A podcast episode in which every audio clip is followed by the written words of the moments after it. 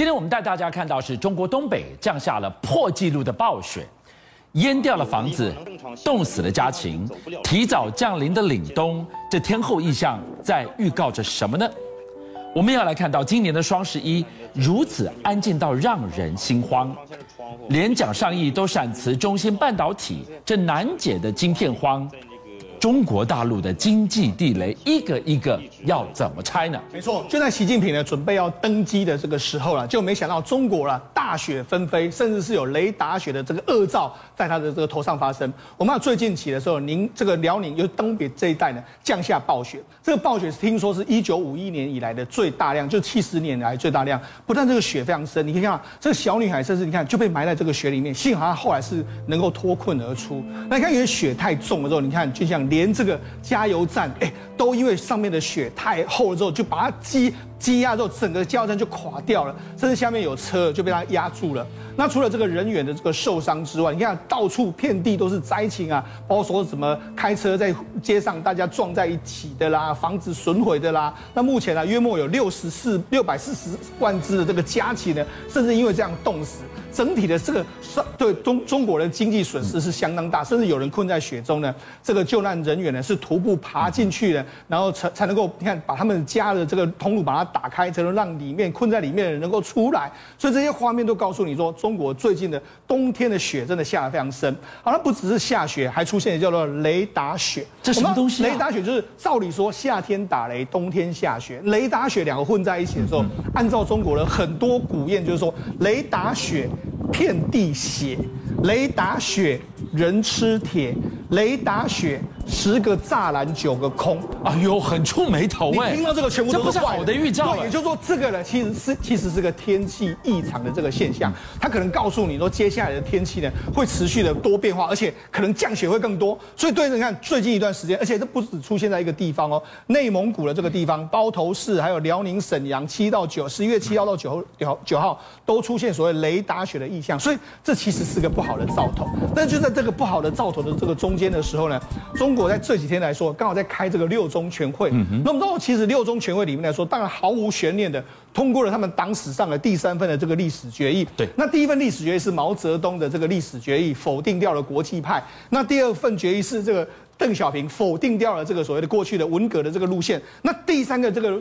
公报里面来说，他这一次公报罕见的踢了十七次的习近平，另外毛泽东有七次，邓小平有五次，那江泽民跟胡锦涛都只有一次，所以告诉你什么？告诉你呢，这一次等于是习近平定于一尊。在明年下半年召开的二十中这个二十大里面来说，习近平应该可以这个再执政五年，甚至是执政更久的时间。甚至就有人说，哇，这一次里面有提到所谓台湾，那台湾会不会是未来呢？他可能在二十大之后呢，最重要要解决的一个对外的这个关系。但是无论如何了，这些坏兆头都让这一次六中全会呢，其实隐隐的有一个不好的这个状况发生。回过头来，后院火一把一把的烧。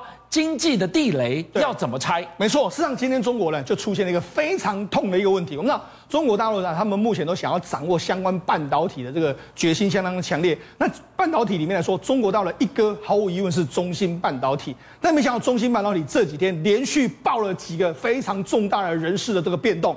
也就是你看，中芯国际十一号公布他们的副董事长蒋尚义，也就是说曾经在我们台积电担任过重要职位的蒋爸，还有独立董事这个杨光磊，他过去也是台积电非常重要的人物，他们都辞任这个董事的相关的职位。那梁孟松也持续了执行董事，然后专任所谓的首席的执行长。也就从这一天开始。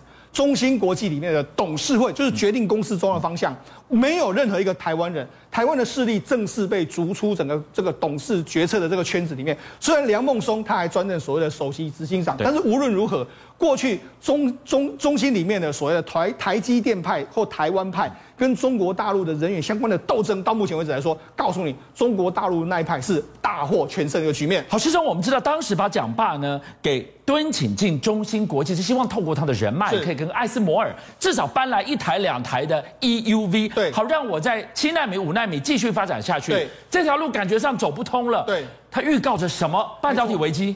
这个预告就是告诉你，中国大陆未来的这个科技发展可能就会走到目前为止。为什么会走到目前为止？就像你知道吗？因为它原本找蒋尚义来说是要 EUV 的极紫外光机，EUV 是大概约莫从这个七纳米以下的话，都需要所谓的 EUV 的极紫外光机。那因为过去蒋爸跟荷兰艾斯摩的关系非常好，那如果有他的 EUV 加上梁孟松的这个先进制程的技术，我们就可以攻克七纳米、五纳米，甚至再往前迈进。这是原本中芯所规划的一个梦想。所以他在找这个蒋尚义，或者找杨光磊，甚至找梁孟松来的时候，就像你知道，都是高薪。的聘请你。是，而且你看当初不是去年传出说梁孟松给他离任的时候，他送给你一栋豪宅，嗯、但是没想到这样子下去的，因为 EUV 一直拿不到，所以索性你们既然就拿了那么多钱，那又没办法没办法挺挺进所谓的先进制程的时候，那就只好请你们离开了一个状况。好，除了发展晶片这一段受挫之外呢，习近平就在今年二零二一下半年，他发展出很多条轴线，是，他开始打房，他开始共同富裕，他开始去整顿所谓的。补习补教业者，对，现在一个一个也踢到铁板吗？没错，是为什么这样子啊？你可以看到最近来说的话，中国似乎是可能要对所谓房地产的可能要松绑的这个局面。为什么要松绑的局面？你看他们的相关的官媒《经济日报》就说，共同富裕的来说啊，需要房地产的稳健发展。哎，这个就有点互相打架。为什么互相打架？就像你知道吗？实际上提出所谓的要这个打压房地产的，也是习近平讲的。你最早讲出说房地产是用来住的，不是用来炒的，所以你画下所谓的三道红线，甚至你要有非常多的禁售令，都是你习近平说的。就没讲，因为现在房地产在往下坠。我们看到最近中国大陆恒大也爆了，佳兆也也爆了，一大堆的房地产都爆了之后，这会影响到你的经济。那中国今年的经济，第一季经济成长率是十八趴。第二季七点九趴，第三季已经掉到四点九趴了。是，甚至美国预研究预估说，再这样下去的话，明年全国中国的经济成长率不会超过四趴。所以他也知道说，糟糕，那我没办法，我只好可能会松绑三条红线。这个经济日报已经试出可能会松绑的这个状况。好，那为什么我们说可能会松绑？我们先从一个地方叫做沈阳。因为我们知道，其实过去的很多中国大陆一线城市都会有所谓的限购令，嗯、就是啊，怕你不让你炒房。对，那所以你买一套房，买一套房的时候，你有比较低的税率；是买第二套房以上的话，你都会税率会非常高。就没想到它是传出来一个什么限购令，先把它解除，就是说你买一套房 OK，但如果你要买第二套、第三套的时候，你只要跟我们申报。申报之后，哎，如果我们合格了之后，你还税率还可以适用第一栋房的这个状况。是，那摆明了就是他可能要用你的市场的购买力来救房市。那配合三道红线都拿掉，房市是他第一个可能会松绑的。那不只是松绑房市啊，你可以看最近很多迹象，马云都到国外去，又再回来了嘛，他也是可能对富翁的追杀会比较减缓了嘛。所以再在迹象都告诉你，接下来习近平有可能会对中国大陆过去。打压经济的所有作为，会开始出现一个转弯的这个动态。所以，中国大陆内部的经济有没有任何熄火的征象呢？今天，钟博带我们从最具指标性的双十一到网红乱象，你看到了什么？昨天我们看到中国大陆的双十一创下了历史记录的营业额，哇！你看，天猫二点三兆台币，我们换算成台币哈，京东一点五兆。可是昨天有人注意到一件事哦，就是在这些很多拍卖的过程，它是靠直播，它靠网红，但是你直播的网红，竟然有人觉得这些网红其实根本弄起 gay。你说网红那我 gay，网红就网红，不应该是说他所这种红起来的身份竟然是假的。你知道中国大陆最近很流行什么？叫农村网红，农村网红就是他本来是农人农夫哦，很淳朴很憨厚。来，我举个例子。像你看一看，粉丝有一千九百万人呢，哇，快一个国家的人口数啊！这个网红农村是谁呢？牛爱芳、小春瓜，来，他在卖东西，啊啊，他刚刚在直播带货，哦，创下多少营业额？你不要小看呐，台币一点一亿。在中国大陆的民众就去提报他，说牛爱芳啊、小春瓜，他们其实根本以前是卖酒的。还赚了不少钱，然后呢，买豪宅、吃美食，但是后来他们为了要继续转型、继续赚钱，他们看上了直播跟当网红这两项事业。那你总要有个身份吧，所以他们就假装成农人，这样是不是很有梗？哦，然后呢，当初红起来的时候还说我们绝对不直播、不卖货，结果现在就卖直播卖货，然后根本你也不是农人，连那个农村的房子。还有那个牛栏都是临时搭建的，更扯的是牛爱芳他爷爷，不是他爷爷，你猜是谁？谁？林演，也是演员，龙喜 gay。好，这所以你说中国大陆你的市监总局当然要来管这个乱象嘛。那你直播主，你直播的业者，你天猫，你京东，你是不是也有责任呢？说到了网红，我们给大家来看看这一位，你一定会哇，怎么会是他？就是金氏世界纪录认证的超级网红李子柒，他也出事了吗？为何说他超级网红？粉丝数多少？一亿呀！可是他最近出现一个事情，大家有没有注意到？他从七月十四号开始，包括他的 FB、八 YT 影片都没更新了。